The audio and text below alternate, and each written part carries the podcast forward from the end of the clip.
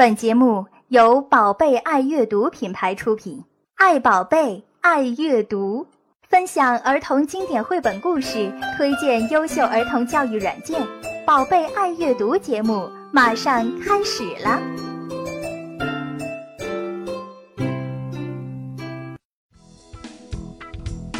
嗨，宝贝爱阅读的听众，大家好，我是扣子。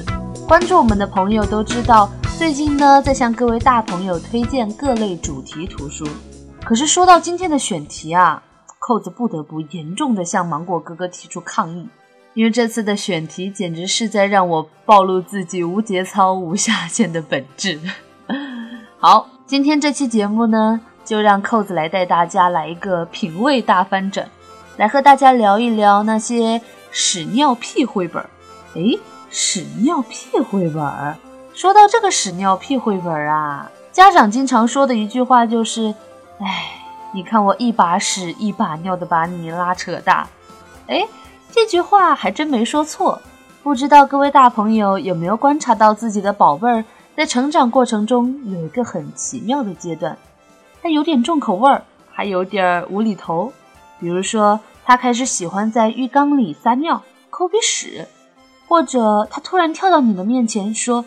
你是一个大屁屁。又比如，他会对从自己身体里排出的热腾腾的液体或臭烘烘的固体产生浓厚的兴趣。像马桶、屁股、大便、放屁这些话题和词语，简直就是无处不在，信口拈来，而且经常的出现在游戏的间隙、自编的儿歌，甚至对话打闹当中。哪怕常常让你感觉到很尴尬，但是他们还是掩着嘴巴，嘻嘻哈哈说个不停。如果你家的宝贝有上述几种情况，那么扣子要来做一个推测：你家里的宝贝应该是一岁到三岁之间。哎，不过我说这句话可是有依据的，在很多学前教育专家看来，有一句话特别的重要，就是儿童无小事，任何事情都可能会影响到孩子的成长和人格。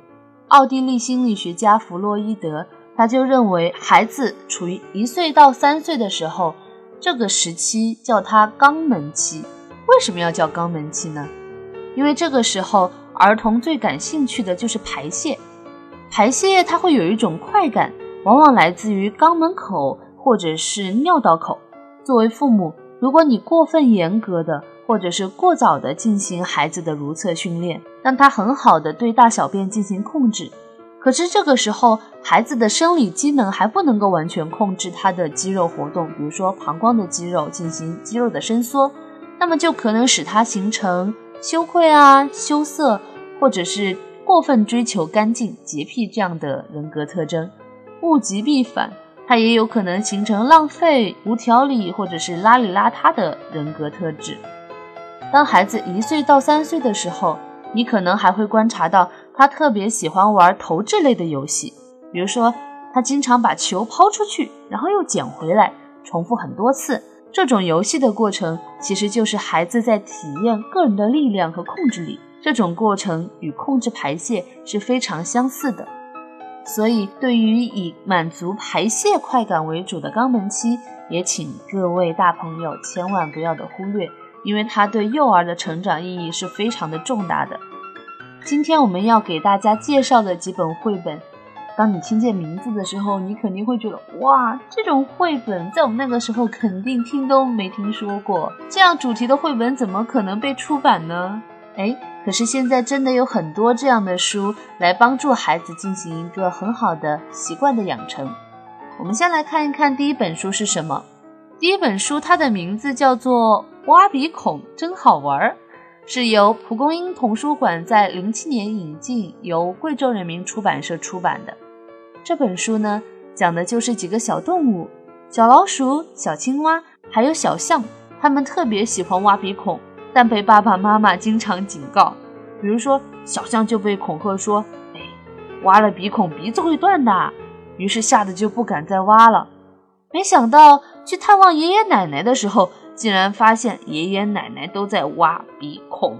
虽然从广告语中给聪明孩子看的书，以及导读中附有的挖鼻害处的小贴士，看得出做书人对读者反应也是非常担心的。但他们大胆引进和用心编辑这样一本书，也真的非常的难得。不过可惜的是，这本书现在处于永久缺货状态，当当网上也已经买不到了。不过我也有一个疑问，就是当你如果真的能够买这本书的时候，你会不会也很犹豫，说，嗯，给孩子看这本书会给孩子带来一些不良的影响，会让他有样学样去挖鼻孔呢？但一位专家说，他在一个亲子故事会上，当故事讲完后，就听到爸爸妈妈一脸紧张、担心的问哈哈乱笑的孩子：“到底能挖鼻孔吗？”结果孩子不屑地回答说：“当然不能喽。”大概也是觉得大人们太搞不清楚故事和现实了。其实真的会有这种感觉，和孩子相处久了，你会发现，嗯，很多时候我们家长的一些担心。往往是多余的。说完挖鼻孔真好玩这本绘本，那第二本要介绍给大家的，简直是一本风靡全球的绘本。它甚至有安徒生奖的背景哦。这本绘本就是是谁？嗯嗯，在我的头上。很多香港、台湾的家庭和学校都会把这本书当做便便学习书。从科普的角度来说，这也是一本非常好的绘本，能够让孩子们认识不同动物的便便究竟是有什么样的特征。而说到这类经典绘本，我们也不得不提到它的故事和画面都非常的棒。不要看绘本只是简单的几张画，然后短短的几行字，可是有的绘本往往会打磨好几年。但是现在市场上有一个现象就是。大家往往买外来引进的这种绘本会比较多，国内的绘本市场上质量参差不齐。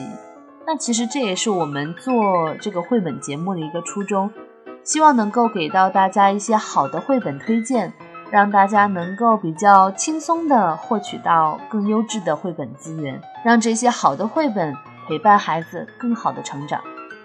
讲到第三本书。也就是我们宝贝爱阅读绘本馆里的一个大热门哦，它是由少年儿童出版社出版的《马桶的故事》这本书，其实已经畅销了二十多年了，非常非常的经典，也帮助很多的宝贝呢轻松通过了如厕训练。它适合送给正在接受如厕训练的学步儿。那我们在一开始就提到了说，一岁到三岁的孩子正处于肛门期。虽然说如厕训练是家园配合的一个课题，但是如厕训练习惯的培养，其实往往是在家庭当中养成的，需要父母花费一定的心力。这也是为了帮助孩子进入到幼儿园集体生活中有一个更好的过渡。那么我们之前说到的如厕训练，究竟要注意点什么呢？扣子这里给大家一点小贴士。其实每个孩子的发展差异非常的大，什么时候开始培养如厕习惯呢？这个时机一定要把握好。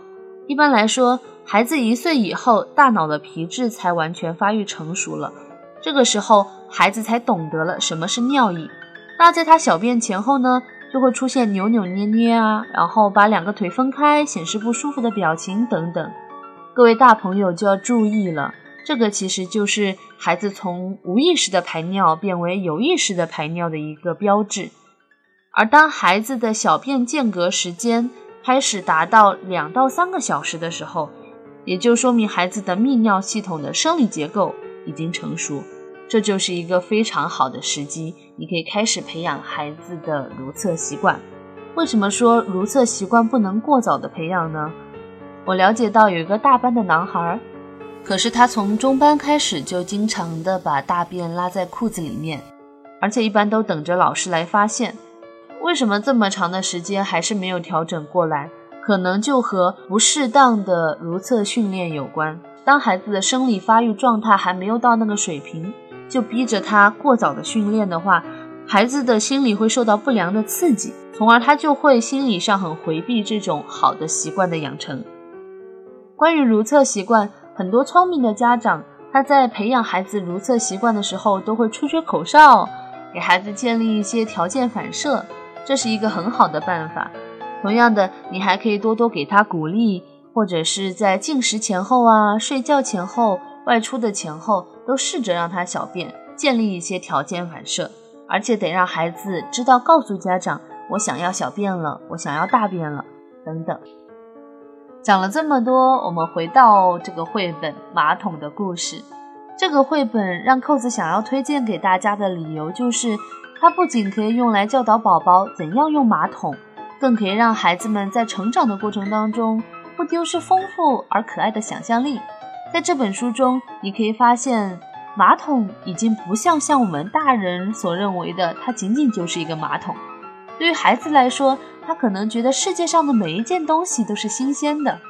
作者画了好多好多动物在卫生间里干的糗事儿，比如大象把马桶压成了碎片，山羊把卫生纸吃掉了，母鸡呢把马桶当成了一个鸡窝，还有金鱼。他居然把马桶当成了另外一只金鱼，抛了好多小红心给他。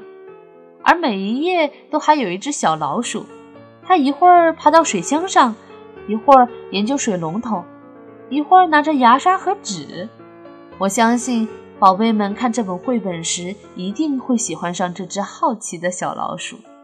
而最后就出现的是宝宝坐在马桶上，不大不小，正合适。可以坐在上面使劲儿，使劲儿，再使劲儿。扣子要介绍的最后一本可是屎尿屁书单里面最闻名的一本绘本哦，它的名字叫做《爱打嗝的斑马》。这个故事里的斑马严肃又庄重，小动物们找它玩的时候，它的回答永远是“我很忙”。等到有一天，它不停地打嗝，让它觉得很难堪。于是他就出门去找各种各样的办法，一路上遇到了好多的动物朋友，他们给了许多不太靠谱的建议，比如小老虎让他倒着背二十六个字母，小猪让他把头埋进两腿之间倒着喝水，等等等等。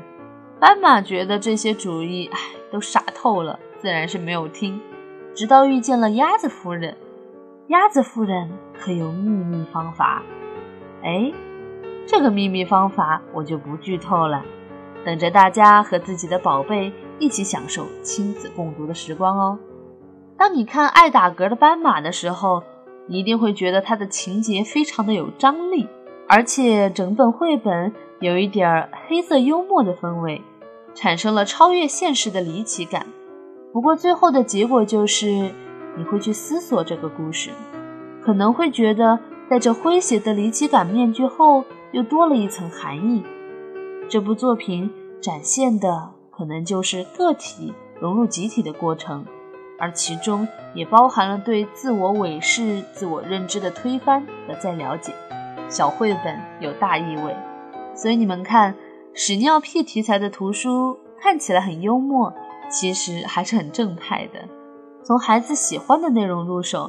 让孩子们快乐地接受那些规则、规范和价值观，所以在孩子们面前，迎合他们的内心，可能比纠正来得更加重要。